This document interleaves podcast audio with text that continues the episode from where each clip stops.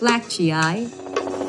Is it fair to serve more than the white Americans that sent you here?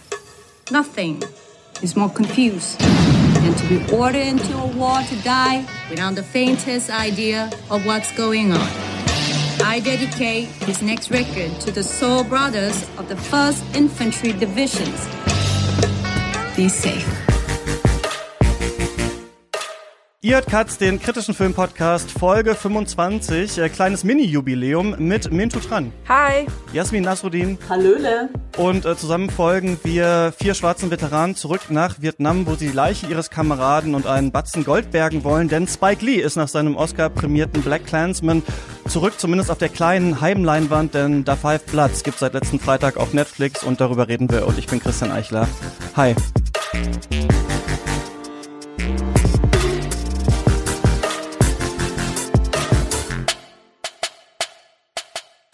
Minto, so langsam öffnen die Kinos wieder. Hast du Bock, äh, hast du Bock mal wieder hinzugehen? Ich find's ehrlich gesagt so ein bisschen scary. Also, äh, ich habe mich auch noch nicht so ganz an Körperkontakt überhaupt gewöhnt. Geschweige denn überhaupt, also ich habe auch noch nicht so viel Körperkontakt, außer so ein paar Umarmungen hatte ich jetzt in den letzten zwei Wochen. Aber ich kann mir ja noch nicht so wirklich vorstellen, in einem vollen Kinosaal wieder zu sitzen, auch wenn daneben vielleicht immer ein Platz frei ist. Also das ist irgendwie so eine komische Vorstellung für mich. Ich freue mich aber auf Freiluftkino. Da gibt's in Köln so ein, zwei Optionen äh, mit Leinwänden draußen und Stühlen draußen und ähm, darauf freue ich mich. Ich glaube, das wird sehr schön. Aber so ein Kinosaal kann ich mir gerade irgendwie nicht so vorstellen. Ja, wie ist bei dir, Jasmin? Also ich freue mich eigentlich auch aufs Kino, ähm, dass es wieder aufmacht, aber ich kann es mir persönlich auch noch nicht wirklich vorstellen. Ähm, aber irgendwie fehlt auch irgendwas. Also wenn ich daheim mir einen Film anschaue, äh, auf dem Fernseher, auf ne, der jetzt nicht so groß ist oder halt eben auf dem Laptop-Screen, ist es halt eben nicht dieselbe Erfahrung. Und ähm, den Film, den wir heute besprechen, hätte ich gerne im Kino gesehen, muss ich sagen. Das muss ich auch sagen. Ähm, bei so ein paar Filmen hat Netflix ja so einen Push dafür auch gemacht, ne? Also so ein paar, die Oscar nominiert werden sollten. Also ähm, Irishman und Marriage Story und sowas kam ja dann auch ins Kino. Gut, jetzt sind die Kinos quasi gar nicht auf. Deswegen mhm. hat natürlich auch Netflix den mega Vorteil überhaupt, halt solche krassen Produktionen überhaupt zeigen zu können. So, also so ein bisschen auch. Ähm, ja, aber das Problem bei diesen Autokinos und äh, Freiluftkinos ist, dass da oft viele schlechte Filme laufen. Also so die Känguru-Chroniken oder, oder halt so Sachen, die man schon mal gesehen hat im letzten Jahr, weil sonst ja. der Kumpel von mir ist Kinoleiter und meint so, man braucht da nichts äh, krasses buchen. Wobei in so Großstädten, also ich meine sogar noch größer als Leipzig, also Köln zum Beispiel, kann ich mir schon vorstellen, dass da immerhin auch Klassiker ja, ich muss sagen, also werden. letztes Jahr ähm, war ich in, was, letztes Jahr oder vor zwei Jahren? Äh, mein Käse, also ich habe so ein Käsebrain gerade, aber ähm, ich war bei ähm, der mit Timothy Chalamet in Italien, wie heißt der nochmal? Call Me By Your Call Name. Me By Your Name. Genau, den habe ich in einem draußen Kino gesehen. Das war sehr schön. Ähm, so eine laue Sommernacht mit dem Namen, äh, mit dem Kino, äh, mit dem Film im Freiluft, äh, pff, im Freiluftkino ist irgendwie auch ganz nett, aber ja. Äh, also Stimmt, den habe ich dann auch nochmal im Freiluftkino gesehen und fand das auch, fand das auch ziemlich stark, ja. ja. Fand der hat ganz gut reingepasst. Ja. Das ist jetzt eine komische Frage, aber wie geht's denn euch sonst so gerade bei dieser ganzen Zeit? In, ich, ist bei dem Film auch, ne? Also bei mhm. der Five Bloods steht in ganz vielen Kritiken drin, ah, der richtige Film zur richtigen Zeit. Und der Gag ist ja so ein bisschen, dass die Zeit jetzt gar nicht anders geworden ist oder so, dass nur ein paar Sachen passiert sind, warum es auf einmal jetzt krasse Demonstrationen gibt und so weiter. Und trotzdem hat man das Gefühl, es ist der richtige Film zur richtigen Zeit, aber wenn man das sagt, ist auch ein bisschen Quatsch. Und ich habe das Gefühl so, dass ihr wahrscheinlich auch gerade wahrscheinlich viel, viele Sachen oder so zu tun habt, ne, was das Ganze betrifft und ähm, ja, wir haben im Vorgespräch schon so ein bisschen darüber geredet, deswegen guckt man vielleicht gar nicht so viele krasse Filme, weil man, weil man sich lieber ein bisschen ab, ablenken will. Äh, wie seid ihr gerade so drauf? Okay, ich fange mal an. Ähm, also ich bin ja keine schwarze Person. Ich bin ja ähm, südost-ostasiatisch, wie auch immer man das irgendwie nennen will. Und ähm, bei der ganzen, also ich arbeite halt einfach als Journalistin und ich habe das Gefühl, so seit Anfang des Jahres kracht so ein ein Ereignis ein nach dem anderen, mit dem man, man sich krass ja. beschäftigen muss, vor allem mit einer, ähm, als Journalistin, die sich halt viel mit dem, äh, mit dem ganzen Komplex Rassismus beschäftigt. Also irgendwie das Jahr hat angefangen und dann kam Hanau und kurz davor war Halle und kurz davor war Lübcke und dann äh, kam eben Hanau und dann diese ganze Corona-Sache und Corona-Rassismus gegenüber asiatisch gelesenen Menschen und jetzt auch noch irgendwie die, ähm, die ganze Diskussion um Black Lives Matter. Ähm, also ich habe das Gefühl, ich habe seit irgendwie Anfang des Jahres bin ich irgendwie in Dauermodus und das ist irgendwie ganz krass und deswegen ähm, ich muss auch sagen, ich habe auch vorhin im Vorgespräch ja schon mit euch gesagt, ich habe in letzter Zeit wirklich nur Schrott gesehen. Also ich muss dann zu Hause einfach kurz äh, mich mit stupiden Zeug irgendwie vollballern nachts, bevor ich schlafen gehe, um einfach um mein Brain ein bisschen abzuschalten ähm, und guck nur irgendwie richtig schlechte Reality-Serien gerade. Also nicht nur schlechte, Queer Eye ist nicht schlecht, aber also Love is Blind und so ein Scheiß auf Netflix. Also wirklich hm. so richtig schlimme Reality-TV-Sachen. Ich weiß nicht, wie es dir geht, Jasmin. So, dich betrifft das ja auch mehr. Ja, also äh, für mich als schwarze Person ist es schon äh, eine sehr krasse Zeit. Also, also es ist nicht so, dass es irgendwie weg war. Also Polizeigewalt und die Black Lives Matter Bewegung war vielleicht jetzt nicht mehr so groß in den Medien, weil, äh, wie du gesagt hast, es kommt irgendwie jede Woche was Neues dazu, ähm, was sich dem Thema äh, Rassismus oder Rechtsextremismus so widmet, Antisemitismus. Und es ist sehr, sehr schwierig, ähm, das zu verarbeiten. Und man hat dann irgendwie auch gar keine Gelegenheit, weil dann schon irgendwie das nächste passiert.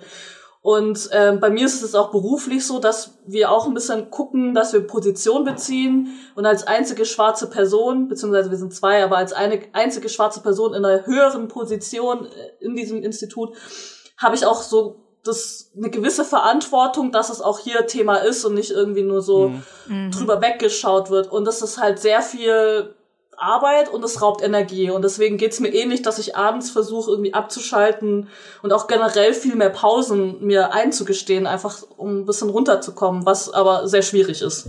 Äh, das Institut, das du ansprichst, ist das ähm, Deutsch-Amerikanische Institut in ähm, Tübingen und da leitest du die US- Beratung. Kannst genau, du erzählen? Genau. Was, was, genau heißt das? Was macht man da so? Genau, ähm, das äh, DAI Tübingen, so heißt das abgekürzt, ist eine unabhängige Kultur- und Bildungseinrichtung, die sich für Völkerverständigung einsetzt, ähm, wie der Name schon sagt, vor allem mit Deutschen und Amerikanern. Es soll aber natürlich so sein, dass die interkulturelle Vermittlung und der Austausch zwischen Menschen vieler Nationen, ähm, Nationalitäten, Minderheiten ähm, wirklich Bezug genommen wird.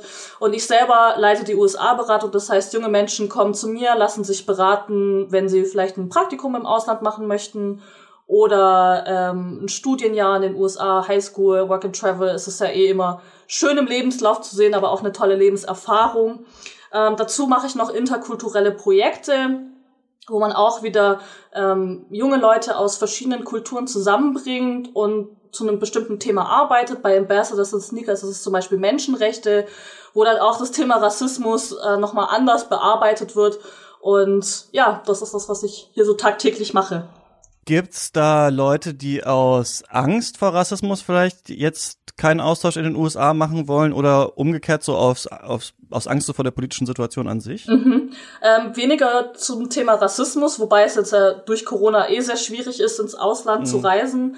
Aber davor war es tatsächlich so, dass ähm, seit der äh, Wahl von Präsident Trump auch einige junge Leute gesagt haben, ich möchte während seiner äh, Präsidentschaftszeit nicht in die USA gehen was man einerseits verstehen kann, ähm, anderer, andererseits sage ich auch immer, es ist gerade dann die beste Zeit, sich mit Leuten auszutauschen, die vielleicht anders denken als er. Also man geht ja meistens in verschiedenste Regionen. Es kann auch dann mal sein, dass dann Trump wieder dabei ist.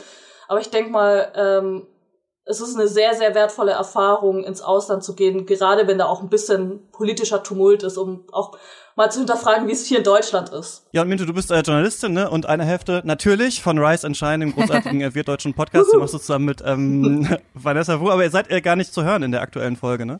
Genau, äh, wir haben uns irgendwie ein bisschen weird dabei gefühlt. Ähm, es ist ja eine schwarze Bewegung und es geht explizit um den Rassismus, den schwarze Mitmenschen ähm, erleben. Und da haben wir uns so ein bisschen, da kam es uns ein bisschen komisch vor, dann selbst ähm, die Bühne äh, irgendwie dann zu nutzen und zu sagen, okay, wir sprechen jetzt über das, was uns, was unsere Befindlichkeiten sind jetzt ähm, äh, bei dem ganzen Thema, sondern wir haben einfach gesagt, komm, wir nutzen diese Plattform und lassen drei schwarze Frauen zu Wort kommen und einfach ähm, das Einzige, was wir irgendwie von den dreien uns gewünscht haben, ist, ob sie uns erzählen können, was sie sich von der POC-Community ähm, in Deutschland auch wünschen, welche Art von Solidarität und so weiter. Also diese Fragen haben sie beantwortet und ansonsten haben wir einfach gesagt, kommt, macht mit dem Platz, was ihr wollt und sprecht mit dem, was euch beschäftigt, so rund um diese Black Lives Matter-Proteste auch in Bezug auf Deutschland. Ähm, und ja, das haben sie gemacht. Das ähm, waren ähm, Azeret Kur vom ähm, Podcast äh, Two Blacks and a Jew, den ich hier auch sehr, sehr empfehle. Das ist ein sehr, sehr schöner Podcast. Und äh, sie hat mit der Antirassismus-Trainerin Sandrine gesprochen und mit der Englischlehrerin Natascha, ähm, die alle aus München sind. Und ähm, es ist, äh, finde ich, wirklich eine sehr schöne Folge geworden. Okay, cool. Ja, und wir reden heute über äh, den neuen äh, Spike Lee Joint, muss man ja sagen. Äh, mhm. Da Five Bloods letzten Freitag auf äh, Netflix rausgekommen. Das heißt, vielleicht haben viele den schon ähm, gesehen und scheint so ein bisschen, ja, so eine der ja wirklich überhaupt größeren Filmsachen zu sein, die es gerade überhaupt gibt. Also gerade in so einem, so einem Produktionsbudget mit so einem Aufwand, was das so ein bisschen vielleicht auch Richtung Oscar schielt, so gibt's ja eigentlich gerade gar nichts, äh, was so rauskommt. Ähm, Spike Lee kennen bestimmt viele, der ist, ähm, kommt ursprünglich aus Atlanta, aber ist in Brooklyn aufgewachsen und man muss eigentlich sagen, dass der ja, der wichtigste und bekannteste schwarze Regisseur der Welt ist. Punkt. Und trotzdem muss man auch noch sagen, dass so von der also breiten Masse Spike Lee natürlich akzeptiert ist, aber ich glaube, es ein bisschen gedauert hat, bis er so wirklich in, aufgestiegen ist in den, in den, in die höchsten Ränge und tatsächlich genannt wird in einem Atemzug mit halt vielen großen anderen weißen äh, Regisseuren. Der hat seinen ersten Film äh, She's Gotta Have It äh, 1986 gemacht und dann halt viele, viele weitere Filme seitdem. Do the Right Thing ist ähm, auch, also damals äh, umstritten gewesen. Heute würde man sagen, äh, auch ein aktueller Film zur heutigen Zeit eigentlich. Und dann zum Beispiel die ähm, Michael X, äh, das ähm, Malcolm X Biopic, ähm, das mit dem gleichen Namen hat zum Beispiel und ähm, interessanterweise waren, interessanter in den letzten Jahren waren noch äh, Chirac zum Beispiel und Black Clansman, für den er ja auch einen Oscar bekommen hat, wo er dann aber ja, das war ja auch eine große Kontroverse dann gegen, äh, gegen Green Book äh, verloren hat. Und er hatte doch schon mal den Oscar verloren, ich weiß jetzt nicht mehr genau mit welchem Film, gegen Miss Daisy und ihr Chauffeur. Und dann hieß es immer so, ja, Spike Lee äh, ähm, verliert immer, wenn Hollywood so eine ähm, pseudorassismus-kritische zwei Menschen fahren im Auto irgendwie mhm. Film macht. So, deswegen werden wir mal sehen, was jetzt mit Da Five Platz ist, ähm, ob der ähm, auch für einen Oscar ähm, nominiert wird oder nicht. Man kann sagen, dass die Filme von Spike Lee immer so ähnliche Themen haben. Also ganz viele spielen halt in Brooklyn zum Beispiel. Ne? Man sagt, das ist ein Spike Lee Joint. Die sind oft so ein bisschen collagenhaft gemacht. Also wir haben total abgefahrene Kameraeinstellungen oft. Dann haben wir manchmal auch in Da Five Platz zum Beispiel wieder so Fotos, die uns erklären, also wie in der Dokumentation eigentlich erklären sollen, worüber wird gerade gesprochen, was passiert eigentlich. Die Filme sind super ähm, bunt, die Charaktere reden sehr so stilisiert meistens und es geht natürlich ganz viel um, aber nicht nur um, um Rassismus zum Beispiel, sondern ganz viel auch so um Genderfragen und es geht um diese Fragen auch immer ein bisschen ja, ich würde sagen, vielleicht tiefgründiger oder ausdifferenzierter, als das in zum Beispiel weißen Filmen halt oft passiert, wie zum Beispiel Green Book. Ähm, Colorism ist zum Beispiel ein Thema. Es ist ein Thema so, ähm, wo genau man mit seiner Identität hingehört, wie sich ähm, Race und Class, was das miteinander zu tun hat und dann wieder mit Gender und so weiter. Er wurde so ein bisschen verglichen, hier, das kennen wir noch alle aus der Schule, mit Brecht, mit diesem V-Effekt, also dass quasi bei Bertolt Brecht war es ja irgendwie wichtig, dass die Leute immer noch checken, dass sie ein Theaterstück schauen und nicht total ähm, da drin sind irgendwie. Und das ist Spike Lee wohl auch wichtig, dass man immer wieder so ein bisschen rausgerissen wird aus dem Film und denkt, hä, was ist jetzt los und was passiert jetzt? Und das sehen wir bestimmt auch bei ähm, Da Five Bloods. Und ganz interessant fand ich noch, dass Wake Up wird fast in jedem Film von irgendeiner Figur proklamiert, weil das Kino halt auch ein krasses ähm, politisches Kino ist, ne? Also was tatsächlich Leute äh, aufwecken soll und tatsächlich Leute auch in den Aktivismus treiben soll. Und eine dieser Sachen, also vielleicht so dieser nuancierten Blicke, ist mir ähm, euch bestimmt auch aufgefallen bei Black Clansman. Da ging es ja darum, dass ein äh, schwarzer Polizeibeamter sich da an den Ku Klux Klan einschleust und ähm, von Adam Driver wird ja sein Kollege gespielt, der ist Jude und dann ähm, sagt irgendwann die Hauptfigur so zu ihm, ähm, why you acting like you ain't got skin in the game? Also warum äh, ziehst du dich eigentlich zurück aus dieser Debatte, wenn du doch eigentlich das jüdische Heritage hast und eigentlich genauso mit mir diesen Kampf kämpfen müsstest? Und das ist schon differenzierter, glaube ich, als wir das sonst in vielen Filmen sind. Und darum Genau, geht's auch so ein bisschen in dem Film. Jetzt seid ihr Spike Lee Fans? Ich muss sagen, ich bin noch so ein bisschen Neuling. Also ich habe noch gar nicht so viele Filme von ihm gesehen, aber will da sehr gerne viel nachholen. Ähm, also ich habe schon einige Malcolm X Filme, äh, nicht Malcolm X Filme. ich habe mich aber schon verraten.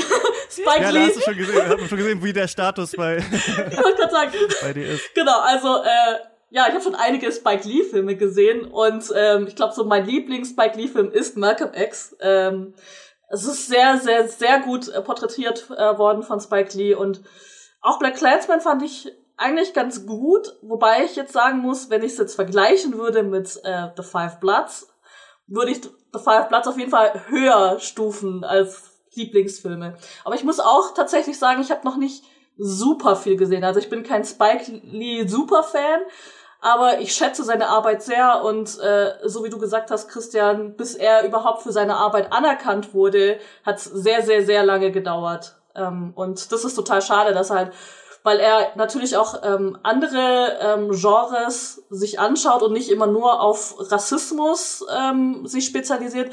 Da fällt mir Inside Man ein. Inside Man, toller Thriller, mit, auch mit Denzel Washington. Ähm, gefällt mir auch super gut. Genau, so Serien ist jetzt nicht so mein Ding. Also She's Gotta Have It, da war er jetzt auch noch sehr beteiligt dran. Ähm, war die erste Staffel relativ stark und die zweite Staffel einfach so durchwachsen, ähm, wo ich dann gesagt habe, okay, das muss jetzt irgendwie nicht mehr sein.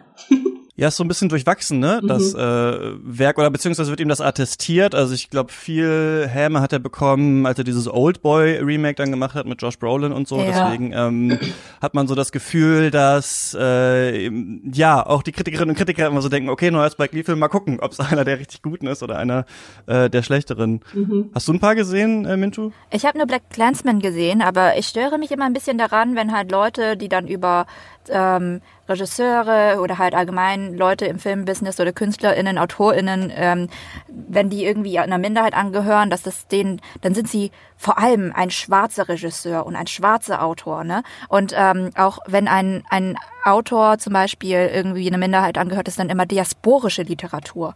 Aber es ist halt einfach, also jeder schöpft ja irgendwie auch sich und aus seinen Erfahrungen und aus seinen ähm, den sozialen ähm, Problemen und so weiter, die einen beschäftigen. Und äh, das wird dann nur Minderheiten irgendwie blöd angekreidet und das ist dann ein spezielles Genre. Und bei weißen KünstlerInnen ist es dann halt einfach ihre Kunst und das ist dann halt einfach, das ist dann halt einfach so. Und ich, ich, ich empfinde das ist extrem problematisch, weil so, ich finde Spike Lee nur als schwarzen Filmemacher irgendwie zu charakterisieren, ähm, ist ein bisschen, also ich finde es ein bisschen respektlos auch. Also mhm. auch, mhm. allein schon diese Tatsache, der Five-Platz, also ähm, ich habe mich auch überlegt, mir auch überlegt, so wie viel ich überhaupt sagen kann dazu aus einer vietnamesischen Perspektive, weil es ja eher eine afroamerikanische Perspektive auf vietnamesischem Boden irgendwie abhandelt. Aber ähm, mhm. das machen ja alle anderen Amerik also alle anderen amerikanischen Kriegsfilme über den Vietnamkrieg irgendwie auch. Und dass mhm. das jetzt ja dann äh, herausgestellt wird als vor allem Afri afroamerikanische Perspektive. Nein, das ist halt einfach ein amerikanischer Vietnamfilm, wie alle anderen auch. Mhm. Nur halt mit einem einer, einer spitzeren, einem, einem spitzeren Draufblick drauf, also einem, einer anderen, anderen Angehensweise ein bisschen. Mhm.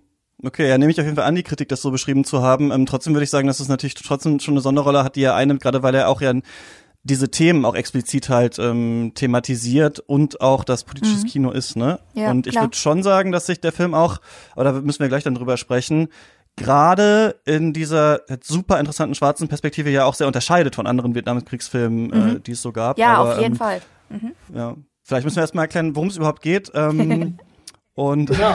das kannst du machen, Jasmin. Ja, genau. Ähm, Christian, du hast es ja schon gesagt, es gibt äh, fünf ähm, Kriegsveteranen, die zurück nach Vietnam kehren. Paul, gespielt von Del äh, Delroy Lindo. Ähm, Otis, gespielt von Clark Peters, der vielleicht aus The Wire bekannt ist. Ähm, Eddie wird gespielt von Norm Lewis, vor allem im Musical Theater bekannt. Und Melvin wird gespielt von Isaiah Whitlock Jr.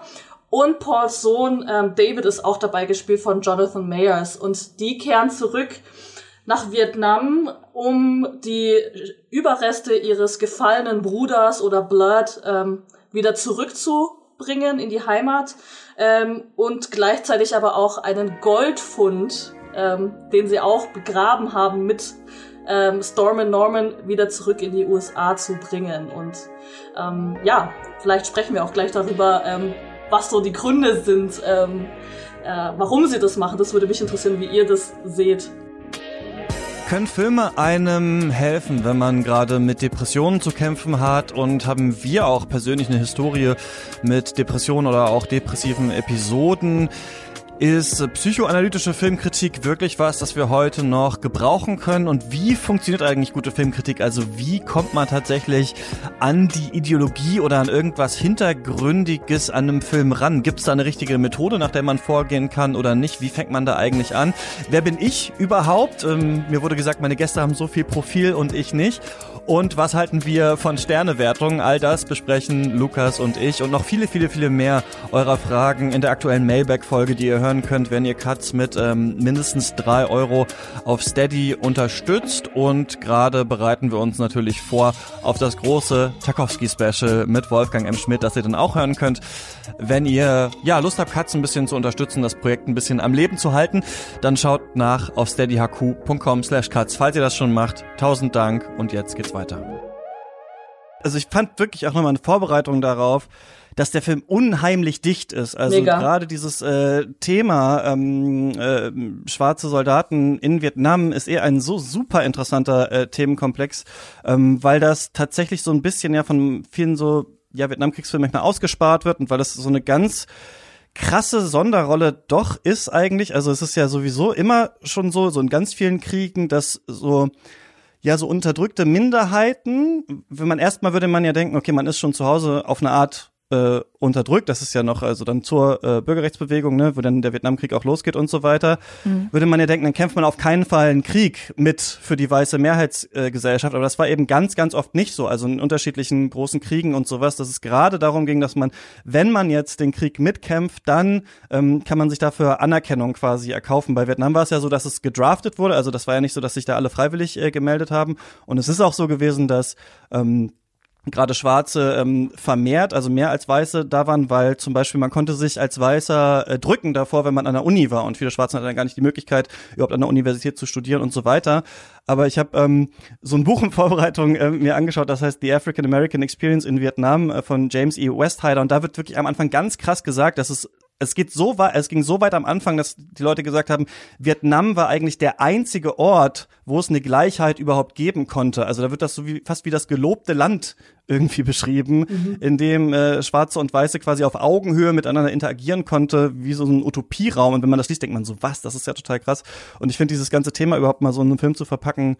Ähm, total spannend, aber ich finde auch, es ist sehr, sehr viel drin. Also wenn man das so schaut, sind also sehr viele Dialogen sind so Bezüge auf unterschiedliche Sachen und dann weiß man, ah, da meinen sie das und da meinen sie das und am Anfang ist Mohammed Ali und so weiter, der ja äh, berühmterweise den ähm, hatte ich auch gar nicht mehr so auf dem Schirm. Mohammed Ali hat ja den Kriegsdienst verweigert in mhm. Vietnam. Dann wurde ihm da sein äh, World Championship Titel aberkannt und dann hat er sich den quasi nochmal zurückgekämpft, ein zweites Mal mhm. äh, und so weiter und so fort. Also eine unheimlich ähm, dichte Geschichte auf jeden Fall. Ähm, Absolut. Wie hast du denn den Film erlebt, Mintu? Ähm, also, ich fand auch diese ganzen Bezüge auf die Vergangenheit und dann auf ähm, diese, ähm, wie er das ineinander verwoben hat. Also zumal die Ereignisse in Vietnam geschichtlich als auch dann verwoben mit den verschiedenen Ereignissen in den USA, mit dem, äh, den Racial Conflicts. Ähm, ist ja dann auch immer, es war ja überhaupt nicht irgendwie äh, nach Archiv oder so, dass es dann so, also geschichtlich das und dann das und dann das nacheinander, sondern einfach, er hat dann verschiedene Bezüge hergestellt und das dann irgendwie miteinander ver verwoben. Ähm, das war sehr spannend. Ähm, was ich, äh, die ähm, Leistung von dem Kerl, der Paul gespielt hat, wie heißt der nochmal? Delroy Lindo. Das war eine unfassbare Performance. Mhm. Also ähm, alleine in ihm so viele absurde äh, Sachen, die sich widersprochen haben in dieser einen Figur, ähm, dass Spike Lee diese Figur geschaffen hat, ähm, die so unfassbar komplex und spannend war. Und ähm, also dieser Paul hatte ja, also der, ist ein schwarzer Mann, der hatte diese engste ähm, Verbindung zu dem Norman, der verstorben ist und ähm, hat aber wohl krasse PTSD und Träume und redet im Schlaf und äh, hat irgendwie auch Aggressionsprobleme und hat ähm, einen Make America, Make America Great Hat äh, an, also unterstützt Trump. Also ähm, all diese, diese Sachen, die sich in ihm, in der Figur widersprechen und wie er das auch auf die Leinwand gebracht oder auf den Bildschirm gebracht hat, ähm, mit diesen ähm, Close-ups, wo er dann so die verschiedenen inneren Zustände von sich irgendwie in so Monologen ähm, hatte. Das war eine unfassbar starke Performance. Ich finde aber auch so, also er und Otis wurden noch irgendwie dargestellt, irgendwie so als komplexere Charaktere. An die anderen zwei kann ich mich ehrlich gesagt nicht so gut erinnern. Mhm. Ne? Ja, ja, absolut. Also mir ging es ja auch ähnlich. Also ich fand ähm, die Figur Paul zum Teil völlig absurd und fand auch diese Monologe super beeindruckend.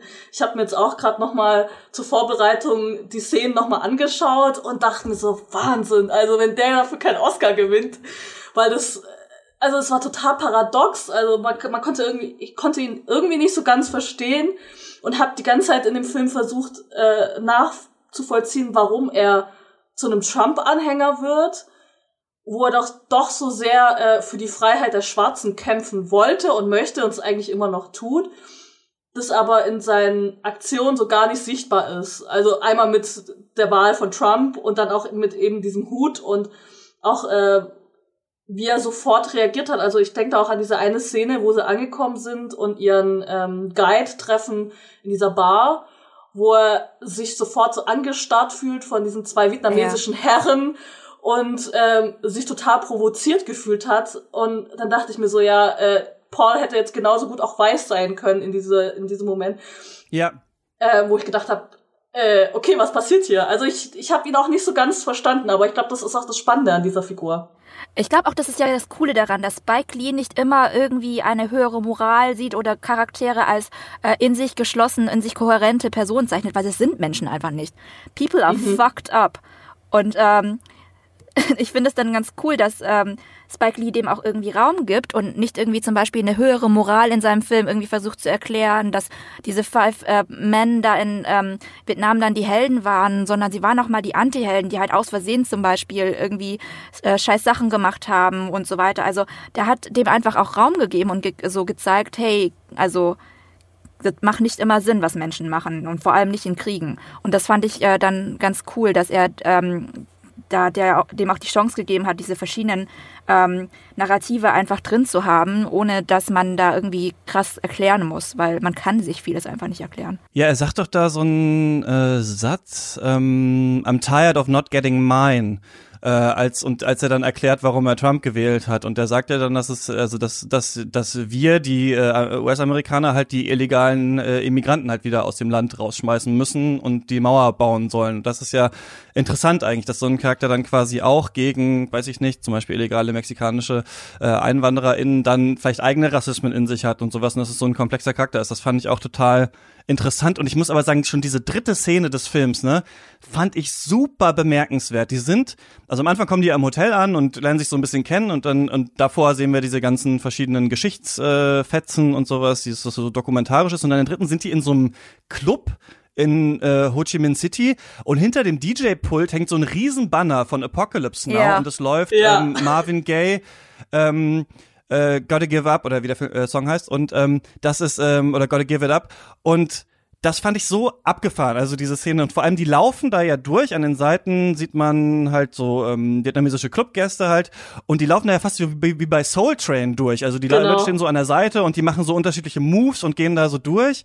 Und bei diesem äh, in diesem Song geht's ja irgendwie auch so darum, Marvin Gaye so, ich war immer bei Partys und stand immer so rum, aber wusste nicht so richtig. Und dann habe ich es mir so genommen und dann habe ich das so selber gemacht. Also es ist wie so ein Reclaiming, weil ich fand super interessant. In dem Buch steht nämlich, dass ein Grund, also es gab quasi, also ähm, schwarze Soldaten äh, in Vietnam hatten auch viel dann auch, also dachten erst, okay, vielleicht wird das cool, um das jetzt mal runterzubrechen, aber hatten auch viel mit Rassismus zu kämpfen, auch in Vietnam und auch im US her. Und dann stand da so eine Zeit und das fand ich interessant, dass es auch um Musik ging, weil in den Clubs nie äh, afroamerikanische Musik gespielt wurde, sondern halt immer nur weiße Musik. Und dass da halt jetzt quasi Marvin Gaye kommt in Vietnam, was ja, also ich war auch mal eine Zeit lang in Vietnam, jetzt nicht so viel in Clubs, aber ich kann mir schlecht vorstellen, dass da, dass da Marvin Gaye so laut gespielt wird halt so. Also das scheint ja so auch so ein bisschen Bezug darauf zu sein. Das fand ich irgendwie total ähm, interessant, das so zu sehen und auch, dass sie so eine Apocalypse Now Party haben, ne? Also was so suggeriert, dass quasi so der Krieg mittlerweile und vielleicht auch in Vietnam auch schon so eine popkulturelle Sache ist, mit der man so umgeht. Das fand ich irgendwie total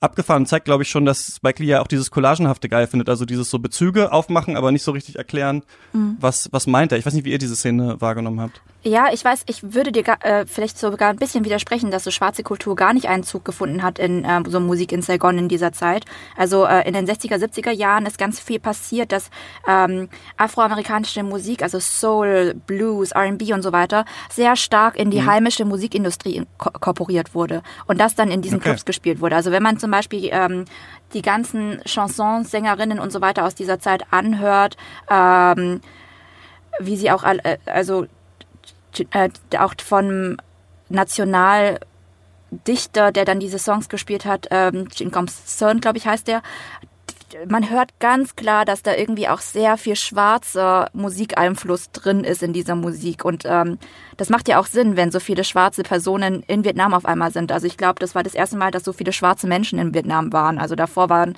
halt eine weiße Kolonialherrschaft und davor waren Chinesen irgendwo mal da und Japaner. Aber an sich ist ja Vietnam relativ homogenes Land gewesen, wenn man jetzt von den von den anderen Minderheiten jetzt aber die sind halt auch asiatisch. Also es war das erste Mal, dass so schwarze Personen da waren. Das hat sich schon auch in der vietnamesischen Popkultur niedergeschlagen. Mhm. Ähm, aber warte mal, stopp. Christian, was war deine Frage?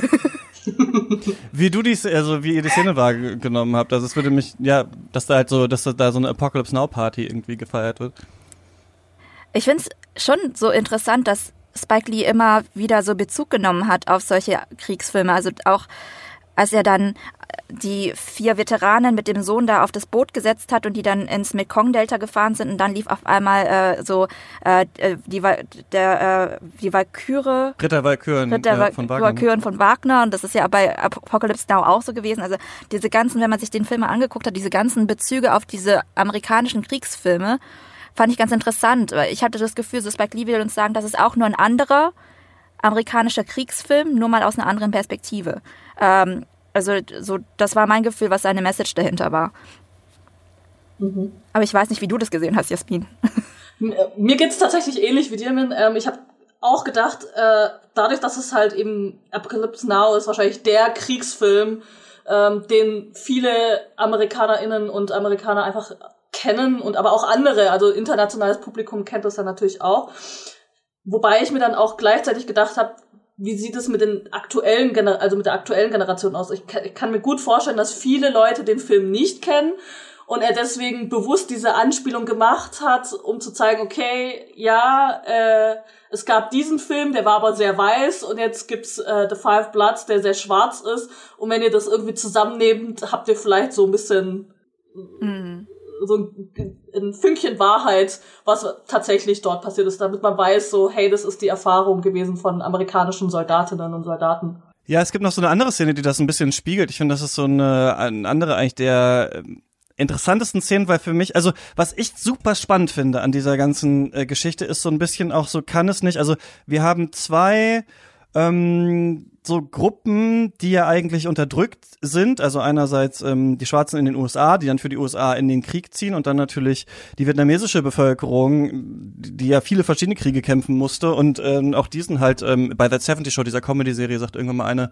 Vietnam was an illegal war that we lost. Das finde ich ist eigentlich so ganz, bringt das eigentlich ganz gut so auf den, auf den Punkt. Und diese Frage, so kann da eine Solidarität eigentlich stattfinden, ne? Also können die sich vielleicht gegenseitig auch erkennen so und und und, und das gab's ja immer so ein bisschen. Also es gibt dieses ja was von ähm, Mohammed Ali am Anfang des Films ist, dass er sagt, äh, niemand aus Vietnam hat mich jemals das N-Wort genannt. So warum soll ich da jemanden umbringen? Und Ho Chi Minh zum Beispiel war ja auch in Harlem genau. und so und ich finde diese krasse Szene, wo sie dann also hinter Enemy Lines quasi sind und das Radio anmachen, wo dann aus Hanoi ähm, eine Radiosprecherin dann quasi sagt, dass äh, Martin Luther King wurde gerade äh, ermordet und wollt ihr nicht, also und dann spricht sie eben zu den schwarzen äh, GIs und sagt, ähm, so ein bisschen, warum seid ihr eigentlich hier, ne? Oder merkt mhm. ihr nicht, wie unterdrückt ihr seid? Wir sind eigentlich solidarisch mit euch. Und das finde ich halt super interessant. Das Witzige ist, ich habe nochmal Apocalypse Now jetzt geguckt und da gibt's so eine Szene, wo die auch auf dem Boot sitzen und einer liest so die Zeitung und da kriegen sie einfach nur mit, ja, Charles Manson hat halt super viele Leute umgebracht.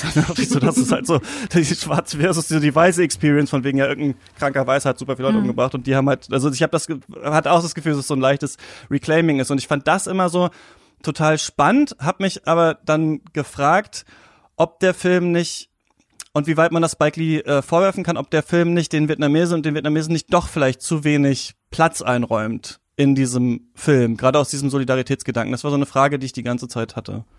Ähm, ja, das ist halt immer das Ding, wenn man über äh, jetzt auch also ich mache jetzt ein schwieriges Fass auf und ich hoffe, Leute, äh, Leute interpretieren das jetzt nicht falsch. Also der schwarze Kampf und die schwarze Unterdrückung ist eine, die äh, geschichtlich einfach von anderen Minderheiten nicht so durchgemacht wurde. Und das ist natürlich ein sehr, sehr spezieller Kampf und der muss singulär stehen.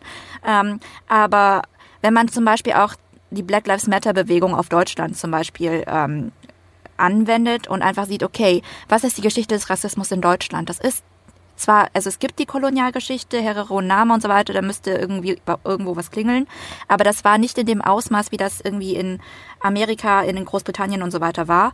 Ähm, unsere Geschichte, also von der größte Teil unserer Migration und uns von der größte Teil der rassifizierten Menschen hier in Deutschland sind nicht schwarz. Ähm, das ist zahlenmäßig einfach so. Es hat geklingelt. Genau, das ist äh, zahlenmäßig einfach so. Und ich, ich finde, wir müssen dann auch mutig sein und fragen, okay, wir geben jetzt diesen ganzen schwarzen Personen die Aufmerksamkeit und das ist auch richtig und wichtig so. Die machen Pioniersarbeit hier in Deutschland, vor allem was Literatur gegen Rassismus angeht. Aber wann widmen wir uns auch zum Beispiel mit der gleichen Intensität den Themen irgendwie der Unterdrückung von anderen Minderheiten hier in Deutschland? Und das sehe ich zum Beispiel auch in, ähm, in dem Film. Also es wurde sehr krass diese afroamerikanische Perspektive in Vietnam bearbeitet, aber so zum Beispiel ganz leicht angeklungen ist das ja mit dem Kind von einem der, ähm, also mhm. einer der mhm. äh, Charaktere, Otis, hatte ein Kind mit einer vietnamesischen Prostituierten, die es dann zu was gebracht hat und er lernt dann dieses Kind kennen, eine Tochter, eine halb schwarze, halb asiatische Tochter, die aber vor allem wohl in Vietnam dann schwarz gelesen wird, weil das ist einfach so. Und ähm, der hat man halt ganz wenige Szenen, so ein bisschen, bisschen rührselige Szenen dann gewidmet. Sie sagt dann zum Beispiel ihren Eltern, ich liebe dich, was in Vietnam nicht passiert so. Wir sagen unseren Eltern nicht, dass wir uns, mhm. wir sie mhm. lieben und sie sagen uns auch nicht, dass sie uns lieben. It's not happening. Ähm, so. Und, ähm, dass diese Perspektive zum Beispiel eine innervietnamesische Perspektive so ein bisschen als Randnotiz gesehen wird, fand ich ein bisschen schade. Und auch zum Beispiel, ähm, inwiefern Solidarität zwischen ähm, Vietnamesinnen und äh, Afroamerikanerinnen in der Geschichte an, äh, ausgesehen hat. Das hat man vor allem aus der afroamerikanischen Perspektive bearbeitet, aber wie das aus einer vietnamesischen Perspektive geht nicht. Also man hätte sich zum Beispiel auch tiefer, wie du sagst, mit Ho Chi Minh beschäftigen können, der ähm, geschrieben hat, so ähm, wir als vietnamesische Bevölkerung müssen Seite an Seite mit äh, den schwarzen Menschen stehen, die einfach äh, deren Erlebnisse, was Unterdrückung durch Weiße angeht, ähm, singulär ist. Also es ist alles einfach sehr aus einer das, ich will das jetzt das nicht jetzt dezidiert kritisieren, aber ich muss schon sagen, das war äh, schon aus einer sehr spezifischen Perspektive. Es war nicht multispezifisch und die vietnamesischen, die vietnamesischen ähm, Perspektiven auf dieses ganze Thema wurden gar nicht so wirklich durchleuchtet. Und auch der Rassismus, ähm, der von Vietnamesen ausgeht, wurde nicht wirklich durchleuchtet, weil es gibt antischwarzen Rassismus in Vietnam äh, und das ähm, oder auch in Asien und ähm, das äh, war nicht wirklich Thema. Das hat mir auch an dem Film gefehlt. Also ich hätte mir auch viel, viel mehr gewünscht, dass die vietnamesische Seite ähm, mehr zu sehen ist. Und man hat immer wieder die Spannungen gesehen, aber so gar nicht die Solidarität die dann mhm. herrscht. Und das hat mir total gefehlt. Also man hat ja diese eine Szene äh, von Paul, der sich mit, äh, einem, mit einem Händler anlegt, wo der Händler mhm. dann auf ihn losgeht, hey, du hast meine Familie umgebracht. Ähm, und ich glaube, das Problem ist halt aber auch, ähm, dass da halt eben diese Spaltung zu sehen ist, weil wir in einer äh, weißen Mehrheitsgesellschaft leben, also jetzt auch die Amerikaner in, in der Hinsicht, und man dann halt eben nur auf die äh, auf den antischwarzen Rassismus guckt. Und das ist auch, ich finde, Min, deine, dein, deine Kritik auch. Äh, ich heiße Mintu übrigens, ne? Mintu. Oh, sorry, sorry. Mintu. Ich dachte, Mintu. ich bring das nochmal kurz an. Nein, das Alles tut mir gut. wahnsinnig leid. Mintu, Mintu. So, okay. Mintu. Ähm, ja, also ich finde auch, jetzt bin ich kurz aus dem Konzept raus, aber ich komme wieder rein. Sorry. Ähm, nee, alles gut.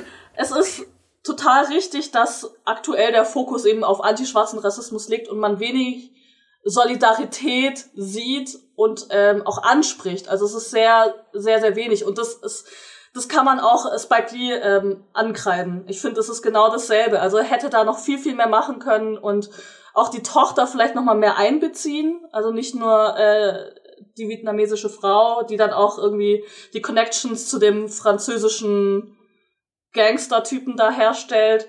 Ähm, das hat mir auch ein bisschen gefehlt und ich hätte wirklich sehr, sehr gerne mehr von der vietnamesischen Seite gesehen. Ähm, das ist ein bisschen schade, aber ich kann es auch irgendwie verstehen, warum das Spike Lee macht, aber gleichzeitig denke ich mir so, man hätte genau. da noch genau. mehr machen können.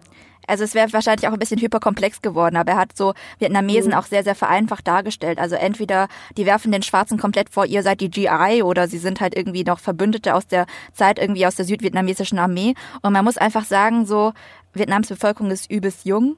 Äh, viele Menschen haben gar keine aktiven Erinnerungen mehr aus der Kriegszeit und ähm, ich glaube, so dieses ganze Fass nochmal aufzumachen, war ihm wahrscheinlich auch zu viel.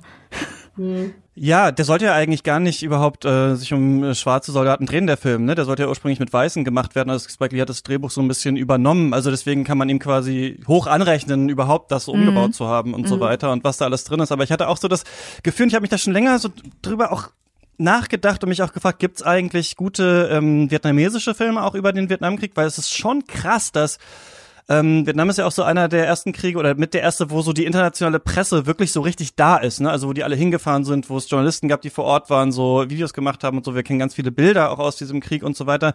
Und gleichzeitig ähm, ist der ja auch so sehr stark bearbeitet, der Krieg, aber so krass halt aus westlicher Sicht so die ganze Zeit. Ne? Also fast alles, was wir äh, kennen, wenn man jetzt im Westen sozialisiert wurde, sind halt irgendwelche Vietnamkriegsfilme, irgendwie mit so cooler Musik und Helikoptern und weiß ich nicht was. So. Und das ist schon abgefahren, finde ich. Also wie wenig so die vietnamesische Sicht da irgendwie so drin ist. Es gibt dieses eine, das muss ich wirklich empfehlen, ähm, The Sorrow of War heißt das Buch von äh, Bao Nin.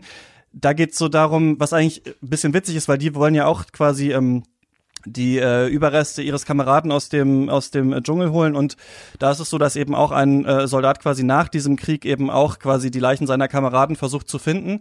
Ähm, und das ist immer so hin und her geschnitten zwischen den tatsächlichen Erfahrungen aus dem Krieg und wie er danach ist. Und es ist so ein bisschen wie so eine super tragische Haruki Murakami, daran hat sich so ein bisschen geändert vom Schreibstil Geschichte, nur dass es halt viel heftiger ist, das Schicksal halt von allen. Und ich habe mich gefragt, so gibt's wann kommt das mal äh, ins Kino halt diese diese diese Fragen. Und man muss sagen, dass Spike Lee schon also die sind ja, die haben ja so trotzdem komplexe Eigenschaften, ne, die vietnamesischen Charaktere in dem Film. Es ist ja nicht so, mhm. dass die nur nur reine Stichwortgeber sind, sondern der eine, der Vater des einen war halt dann bei der Verteidigung äh, von Saigon halt mit dabei und die, die anderen waren bei den äh, nordvietnamesischen genau. Truppen. Mhm. Genau, und wir haben diese, ähm, diese Tochter halt ne, zwischen dem einen äh, GI und der, ähm, der Frau da und äh, die dann ja auch total beleidigt wurde quasi. Da ist ja dieses Thema auch so ein bisschen antischwarzer Rassismus in Vietnam so ein bisschen ja drin, ne, wo sie sagt, they, they called her the cockroach und sowas. Also es ist drin, aber irgendwie, es ich hatte auch gedacht, so, da wäre noch so genau. ein bisschen mehr, ja. also es wird nicht diskutiert so richtig und ja. ich hatte, und ich persönlich, das ist aber auch meine weise Sicht da drauf, ich dachte so ein bisschen so, ey, das würde mich eigentlich am allermeisten noch interessieren, aber mhm. natürlich gibt's auch schon auf der schwarzen Seite viel, also genug aufzuarbeiten, um da äh, zu einem Film zu machen, nur ich hoffe, dass halt, ähm, dass diese vietnamesische Perspektive nochmal irgendwie anders, also äh, gezeigt wird und ich weiß nicht, wie es euch damit ging, Spike Lee zersplittert den Film ja so, ne? Also wir haben ein paar Sachen, die sind eher so Comedy-mäßig, dann haben wir ein paar Sachen, die sind wie bei Apocalypse Now, irgendwelche halt Monologe, während jemand durch den, äh, durch den Wald geht. Und äh, dann haben wir diese Rückblenden, ne? Wo Chadwick Boseman ja, ich finde, phänomenal diesen Storm in Norman äh, spielt mhm. und die dann abstürzen und kämpfen. Und das ist ja schon fast sowas wie so eine schwarze Version von Rambo eigentlich, die wir da sehen. Und da werden ja tatsächlich auch dann äh, vietnamesische Soldaten so richtig niedergemäht und später kommen die auch mit so Kalaschnikows so aus dem Dschungel. Und da dachte ich dann immer so, das geht mir so ein bisschen zu weit. Also, und ich verstehe das aber, weil es, weil man es auch wieder lesen kann als so eine Reappropriation von halt Rambo und so weißen Sachen und so Exploitation-mäßig oder Blaxploitation-mäßig. Und gleichzeitig dachte ich immer so, ah, finde ich doch nicht so gut. Also genau, ich hatte so gemischte Gefühle auf jeden Fall. Ja, wie habt ihr eigentlich das empfunden, dass die äh, in den Rückblenden trotzdem die äh, Schauspieler praktisch, die die jetzige Zeit gespielt haben, in dem jetzigen Alter in den Rückblenden auch zu sehen waren. Mm. So. Hat euch das, mhm. also hat euch das, also wie, ich will euch erstmal so euer Ding, eu, eure Sicht drauf hören, bevor ich, bevor ich was dazu sage. Bevor ich rante. Also ich fand's irgendwie komisch. Also ich hätte mir es gut vorstellen können, wenn sie irgendwie CGI benutzt hätten, um sie jünger zu machen, wäre es vielleicht ein bisschen besser gewesen. Weil es gibt ja am Ende des Films und ich glaube irgendwann zwischendrin doch auch so Foto Fotografien von der Gruppe, wo sie jünger gemacht werden. Aber die, die Filmszenen an mhm. sich, da sind sie halt eben im jetzigen Alter und es ist schon irritierend. Ich hätte mir auch gut vorstellen können, sie hätten jüngere Schauspieler casten können, ähm, die vielleicht jetzt nicht so ja. bekannt sind und die hätten die Rollen spielen können. Also ich fand es ein bisschen komisch, ja. Weiß nicht, wie du es siehst, Christian. Oder Mintu? Ja, es sind, sind, sind, sehen sie ganz, ähm, stimmt, am Ende gibt's mal so ein Foto, wo die verjüngt sind, ne? Sind sie nicht Genau. doch so, so ein bisschen auf jünger geschminkt? Weil ich hatte so das Gefühl, also Spike Lee meint ja selber, als sie gefragt hat, wurde ja gefragt, warum hast du nicht gemacht wie bei The Irishman, Martin Scorsese, und dann hat er gesagt, ja, Digga, weil wir kein Geld haben. für sowas. ähm, das fand ich halt ganz cool. Und dann finde ich es halt bei so vielen Charakteren auch ganz cool zu sagen, wir nehmen einfach die alten, weil das dann diese seltsame Ebene bricht, ne? Also dann sehen wir so, das ist nicht echt, was wir sehen, sondern das ist nur so eine Erinnerung eigentlich daran und dann zieht uns Spike Lee wieder so ein bisschen raus. Deswegen fand ich's fand ich's in Ordnung. Ich glaube, das sollte tatsächlich auch irritieren, so ein bisschen aus einer Not eine Tugend gemacht, glaube ich. Ich, ich fand es halt auch verwirrend bis zu dem Punkt, da gibt es im Tempel so eine Szene, wo der Otis mit ähm, der, ihrem, dem vietnamesischen Guide spricht, mit äh, Vin, und der dann sagt, ähm, ja, wenn du einmal in einem Krieg gewesen bist, kommst du da nicht irgendwie niemals irgendwie raus. Also du bist da auch irgendwie weiterhin immer im Krieg in irgendeiner Art und Weise. Und äh, das hat dann für mich dann Sinn gemacht, wenn ich dann dann die Rückblenden sehe und so merke, so das sind dieselben Personen und es begleitet sie weiter und äh, vielleicht diese Szenen begleiten sie auch weiter als aktiver Teil ihres Lebens auch, obwohl es Rückblenden sind. Also das habe ich dann irgendwie dann so verstanden. Aber Tja, macht auf jeden Fall Sinn, was ihr sagt. Also ich äh, würde mich da so in der Hinsicht schon anschließen, aber am Anfang hat es mich so irritiert und ich dachte so, ja, mich hä? auch voll. Aber so, wenn man sich dann den Film What are anschaut, those old people doing there? so ist es. so mit dem großen, großen Bauch und dann hat er so eine Kalaschnikow dran und da dachte ich mir so auch, oh mein Gott. Achtung, Achtung, kurzer Zwischenruf aus dem Schnittraum. Ab hier fangen wir so ein bisschen an zu spoilern. Also ab hier werden so schon zwei vielleicht wichtige Plotpoints verraten, die so in der späten zweiten Hälfte des Films passieren. Also falls ihr das nicht wissen wollt, dann ähm, guckt mal in die Podcast-Notes, da habe ich reingeschrieben, äh, bis wohin ihr skippen müsstet, um dann bei unserem Fazit am Ende zu landen. Eine Sache, die ich nicht vergessen will, ist nur, um, äh, ohne das jetzt spoilern zu wollen, wird ja die Frage aufgeworfen, was mit dem Gold dann am Ende ist. Und das Gold sollte ja äh, am Anfang halt an ein ähm, vietnamesisches Dorf, glaube ich, gehen, ähm, das quasi äh, im Süden ist und quasi für oder mit den US-Amerikanern halt gegen den Norden äh, kämpft. Und dann ist so ein bisschen halt die Frage, was wird damit gemacht und so weiter. Und dann geht es halt in so eine Richtung, dass schon die Frage gestellt wird, soll davon auch was in Vietnam bleiben?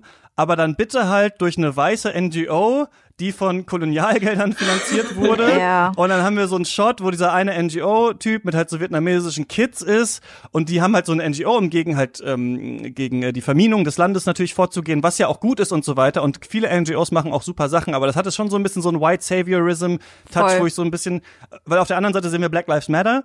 Ähm, und äh, dann da, da dachte ich auch so ein bisschen, ah, hätte man auch eine andere Parallele finden können. Vielleicht will Spike Lee auch gerade das sagen, dass es halt nicht so einfach ist und dass halt auch, vielleicht will er auch tatsächlich NGO-Arbeit so ein bisschen kritisieren oder sowas. Nur da dachte ich auch so ein bisschen, ah, fand ich so ein bisschen misslungen. Komisch, dass, sie, dass er das, äh, dass er das so gelöst hat. Ja. Es ist ja nicht so, dass zum Beispiel Amerika ähm, Vietnam nicht anders abgefuckt hätte. Also zum Beispiel Agent Orange, das wird ja kurz erwähnt, äh, dass die, äh, Ja. den, ähm, dass das äh, auf die Wälder niedergeregnet wurde.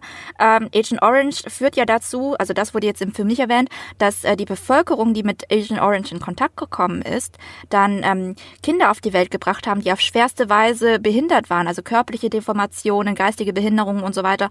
Und ähm, die vietnamesische Bevölkerung kämpft seit Jahrzehnten da für Anerkennung und äh, vor Gerichten ähm, für halt Reparationen und so weiter. Und sie kriegen nichts. Also ähm, da wäre auch zum Beispiel nochmal eine amerikanische Verantwortlichkeit gewesen, nicht irgendwie eine a weird French woman who's doing äh, family reparation work oder so. Aber äh, also es ist deswegen, das habe ich halt ähm, gemeint mit so amerikanischen Befindlichkeiten. So, es wird so viel um amerikanische Befindlichkeiten gesprochen und der ähm, Kampf der Bürgerrechte äh, der Schwarzen in Amerika und so weiter, was ja alles gut und wichtig ist, aber so ein bisschen so die vietnamesische Perspektive drauf und ähm, wie zum Beispiel die vietnamesische Bevölkerung gestruggelt hat nach dem Krieg ähm, und so weiter. Also das ist so eine Sache, die wurde alles komplett ausgeklammert und ähm, Weil, als du vorhin auch gefragt hast, gibt es das in Filmen überhaupt, äh, Christiane, dass äh, ein bisschen so die mhm. vietnamesische Perspektive auf den Krieg gezeigt wird?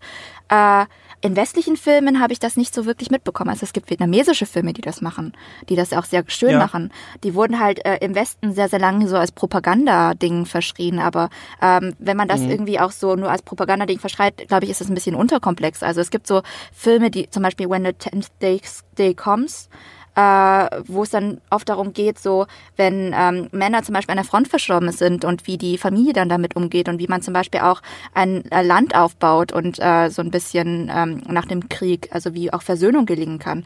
Und ähm, all diese Perspektiven kommen natürlich in Spike Lees Film nicht vor. Also das, äh, das wurde ausgeklammert. Ja, eine letzte Sache noch. Ich habe so einen, äh, einen Text, äh, Framing, Framing the Other, a Critical Review of äh, Vietnam War Movies ähm, von John Klein. So ein kurzer Text, der so, der geht quasi durch und guckt sich an, wie werden halt ähm, vietnamesische Personen in diesen ganzen Vietnam-Filmen halt so dargestellt und hat sich das geändert eigentlich so nach dem Krieg. Und am Anfang ist es halt noch so, dass es halt einfach so der Feind ist und später ist es ja dann so, dass, ähm, das fand ich auch super interessant, also was man bei Vietnam ja auch nicht vergessen darf, ist ja, die USA verlieren ja diesen Krieg. Und das hat halt auch Konsequenzen. Und zwar hat das so ein Vietnam-Syndrom heißt es, also dass die USA nicht verstehen können, wie haben wir diesen Film verloren, dann, äh, diesen Krieg verloren. Und deswegen gibt's halt so Filme auch wie Easy Rider und Taxi Driver und Dirty Harry und sowas, wo wir mhm. diese Veteranen haben, die alle äh, PTSD haben, aber auch in Filmen muss dann quasi erklärt werden, wie konnten es denn die Vietnamesen schaffen, also wie, und dann werden die meistens halt halt mega brutal und total skrupellos und so gezeichnet. Und er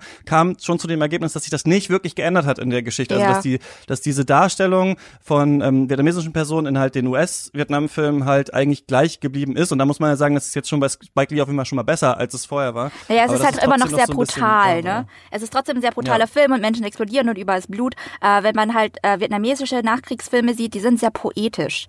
Da wird dann, mhm. da geht es so viel um Innenansichten und Community und so weiter und wie baut man das wieder auf und das ist dann eher so Beziehungen von Menschen in Vietnam, die dann irgendwie in Bezug auf den Krieg und so weiter. Aber es ist alles so sehr, sehr poetisch dann gezeichnet und nicht so also äh, diese ganzen Schießereien sind, sind so null vietnamesische Ästhetik. Das würde im Kino ja. auch nicht so gut laufen. Ähm, übrigens haben deswegen auch dann, hatten es auch dann ähm, die Vietnamkriegsveteranen und vor allem auch die schwarzen Veteranen schwer, in so Veteranenverbände reinzukommen ja. in den USA, weil die als Loser gesehen mhm. wurden, weil die einen mhm. Krieg verloren haben. Ja. Also das ist ja, und das zeigt der Film ja schon, und das spricht er auch oft an, ne, diese Sache von wegen so, wir sind hierher gekommen und wir dachten, also der ähm, Paul-Charakter sagt ja auch, er hat äh, three rounds oder wie das heißt, oder three trips gemacht. Mhm. Und das mhm. ist auch so eine typische schwarze Erfahrung, halt richtig oft doch dahin gegangen zu sein, weil man auch nicht viel anderes zu Hause reißen konnte, weil es eine große Arbeitslosigkeit gab und so weiter. Und deswegen, ja, will er dann am Ende eben auch so dieses Gold, ne? Und das finde ich, diese Erfahrung wird schon gut dargestellt auf jeden Fall in seinem in seinem Charakter, ja. Ich finde es halt, halt total schade, dass ähm, dass gar nicht dieser Reparationsgedanke ähm, so solidarisch irgendwie ausgehandelt wird. Also alle kämpfen für das Gold. Äh, einmal die Franzosen als ehemalige Kolonialmacht mit äh, Jean Renaults Figur, ähm, die NGO-Leute, die äh, die Veteranen selbst, die Bloods und natürlich ähm, auch die Vietnamesen, die in dem Film vorkommen, also die Charaktere, die dann natürlich sich vielleicht auch mehr Solidarität wünschen von der USA und halt eben das Gold dafür stehen könnte. Also es muss ja nicht so sein, dass irgendwie alle alles bekommen, sondern dass man es vielleicht irgendwie fair aufteilt. Also das fehlt irgendwie total im Film. Also die Solidarität für Schwarze ja, aber Solidarität für andere nein. Irgendwie, so kommt es für mich ein bisschen an. Ähm, trotzdem spannend, ne, wie dann äh, Norm hält ja dann diese Rede, ne, wo er sagt, so das Gold gehört eigentlich uns und das Gold ist halt nicht nur ist für jeden Schwarzen, der hier gestorben ist, aber auch für alle, die versklavt wurden und so weiter. Dann hält er dann diese flammende Rede und dann hören die Radio und dann äh, sagen sie ja, ähm, we gotta kill some crackers, ne, also dass mhm. wir jetzt tatsächlich gegen Weiße äh, kämpfen müssen, weil die haben äh, MLK umgebracht und dann sagt er ja nein, so dass Martin Luther King hätte das nicht gewollt und dann kommt die Antwort ja und deswegen ist er ja gestorben. Mhm. Also deswegen und das ist ja genau heute auch wieder so ein Diskurs, wo meistens ja Weiße dann so ein bisschen Martin Luther King äh, appropriieren und sagen, ja, MLK hätte das nicht gewollt, eure ganze Black Lives Matter Geschichte und dann sagen andere, ja, aber also ihr könnt ihn halt nicht jetzt für euch vereinnahmen quasi, mhm. sondern es ist halt ganz wichtig, dass wir das machen. Das fand ich auch irgendwie spannend, dass das so dass das so da drin war, ja. Ich finde es auch ganz wichtig, dass da so ein bisschen so eine Diversität drin ist, also Protest und ähm, so ein Auflehnen gegen White Supremacy, ähm, da gibt's ja verschiedene Angänge dazu und sie sind wichtig und sie ergänzen sich. Also das ist ein Martin, also das sagen auch zum Beispiel ähm, Azerit und die anderen ähm, Frauen bei uns im Podcast, dass es einen Martin Luther King gab, war wichtig, damit die weiße Bevölkerung das überhaupt äh, so sympathisch finden konnte. Aber dass es einen Malcolm X gab, der den Weißen auch ein, einfach mal Angst gemacht hat, war genauso wichtig, um einfach zu zeigen, was hier gerade falsch läuft in dem System. Und diese, dieser ähm, Angang so, ja, wir haben einfach verschiedene schwarze Perspektiven darauf und es gibt verschiedene Meinungen auch dazu und alle sind valide und alle sind wichtig, fand ich wichtig, dass es dargestellt wurde. Wir haben jetzt super viel inhaltlich so geredet.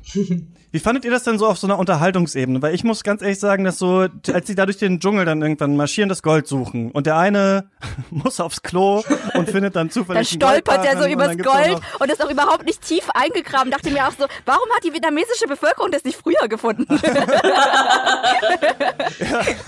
das Gold einfach nur so ja, rumliegt. Die sind, die sind sofort da, waren sie mit Kalaschnikows da irgendwie da, so ne, aus dem Hinterhalt, aber genau, aber jahrelang haben sie das dann nicht gesehen, ja. Und auch also so diese, ich weiß nicht, und dann gibt's ja so ein paar weiße Charaktere von dieser NGO und dann so eine Szene mit Minen und sowas. Zwischendurch dachte ich, also ich war am Anfang richtig krass drin und dachte, boah, das ist alles super dicht und super cool. Und äh, in der Zwischenzeit hat mich das dann immer so ein bisschen verloren. Es hatte manchmal so einen Soap-Opera-Charakter und ich weiß nicht, ob man einerseits sagen muss, ja, das will halt Spike Lee, der macht das halt einfach multidimensional und versucht dann immer so ein bisschen rauszureißen.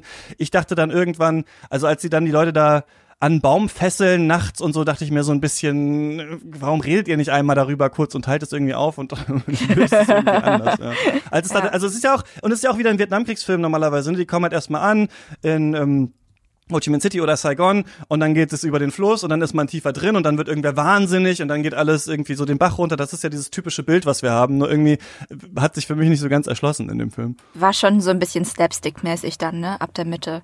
Mhm. Also als dann auch der eine äh, auch irgendwie dann auf diese Mine tritt und dann so, das war dann auch so, what the fuck, die haben sich davor noch über irgendeinen Blödsinn gestritten und dann so, äh, was ist da passiert? Also ich weiß nicht, was da Storytelling-mäßig bei ihm im zweiten Akt sozusagen passiert ist. so, so wie, wie er das überhaupt geschrieben hat, was er sich dabei gedacht hat, aber ja, das war, ich muss auch sagen, so, es war dann schwer für mich dran zu bleiben. So, what the fuck are you trying to tell us? Außer dass die Schwarzen halt auch alle äh, jetzt äh, zwar politische Forderungen haben, aber auch alle irgendwie abgefuckt sind. Ich fand es auch total absurd, ähm, als dann die NGO-Leute aufgetaucht sind, ähm, nachdem mhm. ähm, äh, Spoiler, Eddie durch eine Landmine so äh, in äh, Fetzen zerrissen wurde. Die hatten sich, glaube ich, davor noch irgendwie um das Gold gestritten, wie, äh, wie das Gold verteilt wird und was man damit macht. Ähm, da war Eddie, glaube ich, eher so noch mit dem Reparationsgedanken dabei, wo Paul gesagt hat, nee, das ist meins, ähm, ich will das mit niemandem teilen. Und dann kommen die NGOs, ähm, sehen natürlich ähm, einmal den toten Eddie, aber gleichzeitig auch das Gold ähm, und was das da bedeutet. Und ich weiß nicht, ob der Film unterhalten sein soll. Er hat äh, komische Momente und das ist auch, glaube ich, mhm. wichtig, um das ein bisschen so ähm, wieder aufzubrechen. Aber ich glaube, es geht viel mehr darum, die Leute nochmal so wach zu rütteln und weniger darum, so jetzt sei mal schön unterhalten für zweieinhalb Stunden, sondern jetzt lernst du noch dabei was ähm, über Amerika also afroamerikanische Geschichte mehr als jetzt über die amerikanische Geschichte. Ja, ich bin da immer so ein bisschen rausgefallen hm. dann aus dem Film, dachte mir so, hä, was ist jetzt und was ist das? Und dann gab's hier diesen äh, tollen Monolog ne, von Paul, der nochmal so ein bisschen so mhm. erklärt, ey, ich wurde mein ganzes Leben hier so abgefuckt. Und das ist ja ein wirklich ein interessanter Gedanke, so, weil dann kommt ja tatsächlich, das gerade ge gesagt, diese Reparationsgeschichte auf, also die Frage so, wer kriegt denn jetzt das Gold? Und geht es dann tatsächlich an die, äh, weil Norm wollte es ja an die schwarze Community eigentlich geben, mhm. so. Und wir denken aber quasi mittlerweile jetzt mit unseren ganzen Leiden und durch das wir gegangen sind, es reicht eigentlich, wenn wir das kriegen. Weil wir haben so viel, wir sind so abgefuckt worden, so, und das ist ja auch wieder so eine Solidaritätsfrage tatsächlich dann. Ähm, nehme ich mir das dann für mich selbst oder für alle anderen? Das fand ich schon äh, ganz cool gezeichnet, dass Paul dann sagt so nein, das ist meins und das ist jetzt mich wird niemand kriegen und äh, ich hol nehme mir das jetzt alleine äh, zu Hause mit. Das zeigt so glaube ich, wie tief er schon verloren ist, was aber ja verständlich auch irgendwie so ein bisschen ist, ja. Also ich fand interessant, dass ähm, dass David da noch also die, der Sohn von Paul dann ja auch noch eine wichtige Rolle gespielt hat als fünfter Blatt, kann man ja sagen, so als, als, mhm. als äh, Nachfolger für eigentlich äh, Norman, aber natürlich äh, als Nachfahre von Paul, der da nochmal ganz anders drauf schaut und ähm, auch anders damit umgeht. Und ich glaube, der wird da leider auch nochmal richtig reingezogen in, in, in das Trauma der Veteranen. Und das fand ich auch sehr spannend. Da hätte ich gerne noch ein bisschen mehr gesehen von ihm ähm, und die Beziehung zu seinem Vater. Das, es kam immer wieder ein bisschen durch und dass die überhaupt nicht miteinander klarkommen. Was dann ja auch daran, daran lag, dass äh, seine Mutter bei Geburt äh, verstorben ist. Ähm, was man vielleicht nicht unbedingt mitkriegt, wenn man bei so viel Storytelling in diesem Film. Ähm, mhm. Und ja, da hätte ich noch gern ein bisschen mehr gesehen und äh, ich fand es auch ein bisschen, aber gleichzeitig fand ich es auch schade, dass er sich dann mit der Französin da so äh, verbandelt hat. Das, das ist eine weirde Geschichte, ne? so, so was zur Hölle. ja, das, das war irgendwie unpassend. Ich, ich fand es auch ganz äh, so interessant, dass Paul so verächtlich auf David geschaut hat, obwohl der sich voll krass mit so schwarzer Geschichte befasst hat und an dieser Uni war und als Community-Lehrer dann über äh, Kinder über schwarze Geschichte aufklärt und so. Und ich so, hä, aber ist das, also, ist das nicht der Aufstieg, den du wolltest? Also für dein Kind, also was, was wirfst du dem denn jetzt vor? Aber das ist interessant eigentlich. Das ist ja. eigentlich ein super interessanter Punkt. Also weil David, der tatsächlich ja äh, Paul, der tatsächlich unfassbar gelitten hat in seinem Leben, jetzt PTSD hat und so weiter und halt mehrere Runden da in äh, Vietnam war und äh, das Gefühl hat, er hat nie was für sich geschafft, dass er dann und dann, dass dann sein Sohn sich quasi auf intellektueller Ebene damit beschäftigt, ne? Also dann tatsächlich halt mit ähm, Black Lives Matter und so weiter und das tatsächlich ähm, schwarze Geschichte an der Uni ähm, unterrichtet, dass er, dass die sich dann nicht dass die da nicht miteinander kommunizieren können. Also das ist natürlich sowieso immer so, ja, jeder hat, glaube ich, so ein bisschen die Issues mit seinem Vater. Das ähm, kann ich gut nachvollziehen, aber es ist eigentlich, ich weiß nicht, ob der Film, also er, das hatte ich oft das Gefühl, so ein bisschen, dass der Film oft so Sachen sagt, aber ich manchmal nicht ganz spüre, dass es wirklich so ist. Und ich habe nicht so ganz bis zum Ende verstanden eigentlich, warum er ähm, diese Verbindung zu seinem Sohn nicht aufbauen konnte tatsächlich. Ich meine, aber oft ist, ist auf jeden Fall ein interessanter Gedanke was ich zum Beispiel kenne, ist halt so äh, Aufstieg aus Armut und Klassismus-Sachen. Also wenn deine Eltern halt krass gestruggelt haben und keine Bildung hatten und so weiter und ein hartes Leben hatten und so weiter, aber ein Kind es dann schafft, irgendwie durch Bildung aufzusteigen und sich trotzdem dann irgendwie dafür ähm, engagiert und so, aber dann ähm, verlieren die irgendwie so eine Art äh, Ebene der Kommunikation mit den Eltern. Also man fällt mhm. Ja. So, so, sowohl irgendwie den Habitus, den man aufnimmt und so weiter, äh, als auch irgendwie Themen, über die man sprechen will und was weiß ich. Oder äh, vielleicht dass äh, die Eltern danach denken, so, was will der jetzt? Also, warum will der jetzt auf einmal alles besser wissen als ich? Ähm, also, das ist schon so eine schwierige Beziehung, die ich aus so, ähm, wenn ich mich mit Klassismus beschäftige und mit Arbeiterkind und Aufwachsen und so weiter, ähm, schon auch kenne. Also, ich habe schon das Gefühl, dass Lee das irgendwie angedeutet hat, aber wie du auch gesagt hast, so, es ist halt angedeutet, aber nicht irgendwie, he didn't spell it out. So, wenn man das jetzt auf amerikanisch sagen würde. Ja, ja.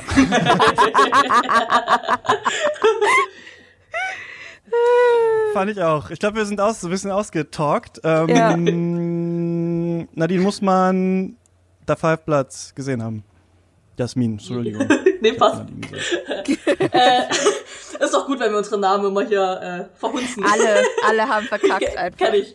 Ähm, man muss ihn auf jeden Fall sehen. Jetzt unabhängig davon, dass jetzt gerade viele Leute sagen, äh, es ist der richtige Film zur richtigen Zeit, finde ich auch eine relativ äh, plumpe Kritik zum Film, das also äh, auf, ja. Aufmacher für den Film. Da steckt so viel Geschichte drinne, ähm, die auch gerade durch dieses Dokumentarische in dem Film super gut äh, vermittelt wird, was viele vielleicht nicht wissen ähm, und man vielleicht auch nochmal nachlesen muss, weil eben, wie Christian, wie du schon während, während dem Podcast gesagt hast, dass äh, da so viele Einzelheiten und Nuancen drinne sind, die man eigentlich so nicht kennt. Und ich glaube, das ist gerade so das Spannendste. Und ich mu muss echt sagen, ich finde The Five Bloods ähm, besser als Black Clansman, wenn es um afroamerikanische Geschichte geht. Also deswegen auf jeden Fall sehenswert. Ich fand es auch so sehr interessant, dass halt Vietnam so ein bisschen als Canvas genommen wurde, damit ein Spike Lee Bezug ziehen konnte auf das Boston Massacre äh, und so weiter. Also so Ereignisse in der ganz frühen amerikanischen Geschichte, wo Leute oft nicht wissen, dass schon afroamerikanische Menschen eben involviert waren in äh, deren äh, in diese Geschichtsschreibung. Mhm.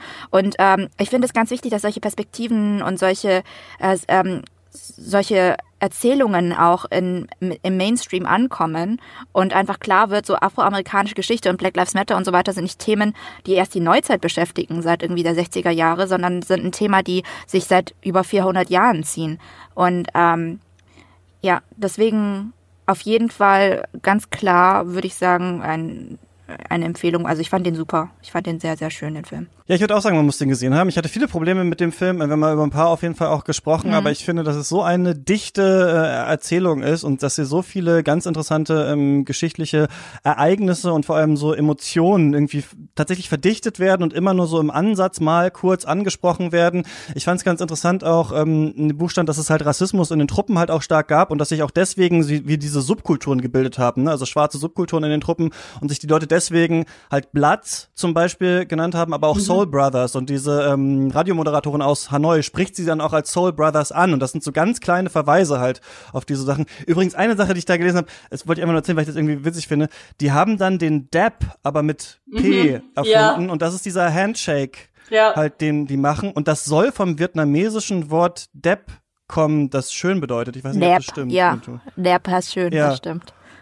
und davon soll das kommen und deswegen heißt es irgendwie Depp. Und dann habe ich mich gefragt, ob dieser andere Depp, weißt du, den, ja, den, wo man die Arme so hoch macht mit B, ob das auch daherkommt.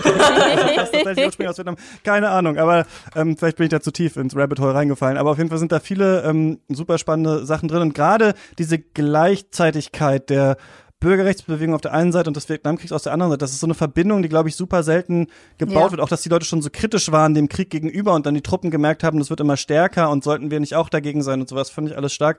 Hätte ein bisschen mehr noch andere Perspektiven drin sein können. Ich fand nicht alle, also dieses ganze Geballer am Ende und da so, ist ja auch typisch Vietnamkrieg. Am Ende sitzen Leute in einem Tempel und dann gibt's eine große Schießerei. So, das haben wir auch in ähm, zum Beispiel äh, Full Metal Jacket und so. Ich glaube, es ist ein sehr großes Projekt. Also ich habe das Gefühl, Spike Lee wollte Geschichtsstunde machen, wollte noch mal einen Vietnamkriegsfilm reframe und wollte dann noch ein paar andere Sachen Unterhaltung und Geballer, genau. Ja. Genau, ja. so und ich glaube, das muss man schauen, ob das das Richtige äh, für einen ist. Aber ich finde, es ist mhm. trotzdem gerade deswegen halt super sehenswert und ähm, vor allem, um sich damit mal zu beschäftigen, dann drüber zu diskutieren. Ein Hinweis habe ich noch, ja. äh, also aus der mhm. ähm, Asian American Community. Ähm, da wurde ja auch viel ähm, kritisiert, dass eben Asian Americans den Schwarzen nicht so sehr solidarisch zur Seite stehen, jetzt bei Black Lives Matter und so weiter. Und mhm. ähm, das stimmt auch zum Teil. Also äh, die äh, Asian American Bevölkerung ist teilweise sehr, sehr konservativ äh, und hat auch teilweise Trump gewählt. Und ich finde, wenn man so einen Film sieht, dann sieht man auch so, hey, guck mal, also wenn man jetzt aus einer äh, vietnamesischen Flüchtlingsperspektive das ansieht, die waren gegen den Krieg, äh, sie äh, auch ähm, eigentlich, ich glaube, viele Bürgerrechts, äh, ähm, Leute aus der Bürgerrechtsbewegung wie Angela Davis haben sich zum Beispiel für die Aufnahme von südvietnamesischen Flüchtlingen ausgesprochen. Also dass es diese Verwebung auch nochmal gibt und dass deswegen eine äh, Solidarität zwischen den Minderheiten auch wichtig ist und auch weiter fortgesetzt wird, ähm, das ist auch so ein Thema, das man durchaus dann besprechen kann in dem Zusammenhang. Mhm mega interessant, vor allem die Black Panther Party habe ich jetzt auch nochmal gelesen, war ja auch ähm, krass auch antikapitalistisch, ne? Also mhm. Also das ist eigentlich ja. noch, das ist eigentlich und war gegen den Krieg. Also das ist eigentlich der Dreiklang, finde ich so dieses mhm. ja. krass antikapitalistische und dann die Solidarität zwischen den verschiedenen unterdrückten Gruppen eben mit den ArbeiterInnen noch mit drin. So, das ist eigentlich, mhm. das ist die schönste Utopie ja. vielleicht, die wir uns vorstellen. oh ja. Aber, ähm, aber äh, ja, also äh, auf jeden Fall ähm, spannend gibt's auf Netflix. Ähm, was ist das letzte andere Gute, was ihr gesehen habt oder was habt ihr sonst so geguckt? Äh, habt ihr irgendeine Empfehlung? Trash TV. was ist das Beste? Ich gucke das nicht so viel. Was ist denn das Beste Trashige, was es gerade gibt? Also, es ist jetzt äh, am 5. Juni ist die neue Staffel Queer Eye rausgekommen und es ist für mhm. mich einfach Feel Good TV. Also das das entspannt mich gerade total und bringt mir ganz viel Freude, ähm, wenn man sich die Welt gerade so um einen herum anschaut ähm, bin ich dann immer ganz froh, äh, so fünf schwule Herren anzuschauen, die versuchen, anderen Menschen ein bisschen äh, auf die Sprünge zu helfen. Ist einfach schön. Und, das, und die erste ja. Folge war so sweet mit dem ja. mit dem schwulen Pastor und och ja mein Herz. das war echt goldig. Ja. Ich sehe, du hast es auch gesehen. Du hast es auch gesehen. Ja, ich liebe Queer Eye. ja. Nee, das letzte, also das letzte so was wahrscheinlich Filmkritiker als gut bezeichnen würden, was ich gesehen habe, war Little Women tatsächlich im Kino. Also, it's been a minute auf jeden Fall.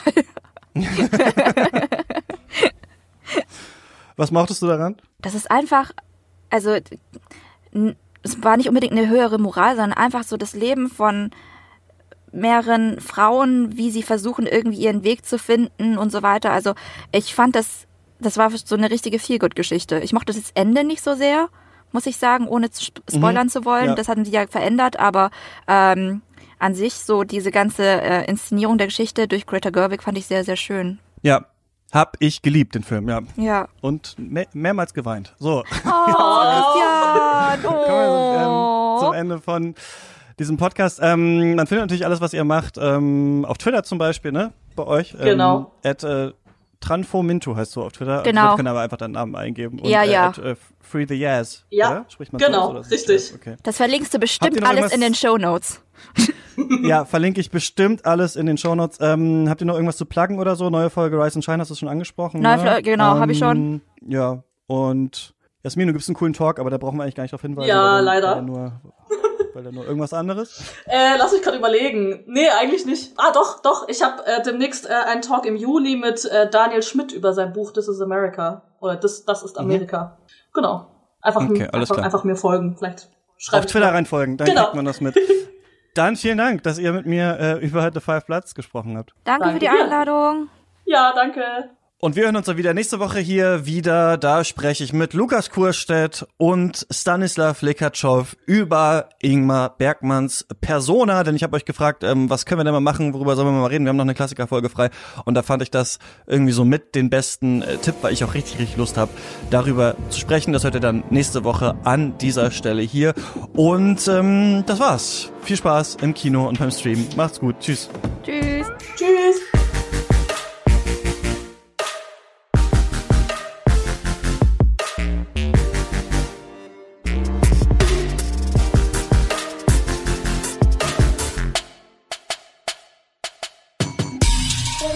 Katz ist eine Produktion von mir, Christian Eichler, und ihr könnt mich immer erreichen auf Twitter, at chr-eichler oder eine Mail schreiben, katzpodcast at yahoo.com. Wir sind natürlich auf allen möglichen äh, sozialen Netzwerken, äh, vor allem Instagram, klappt da eigentlich gerade ganz gut, also falls ihr Bock habt, uns da zu folgen, äh, macht das gerne.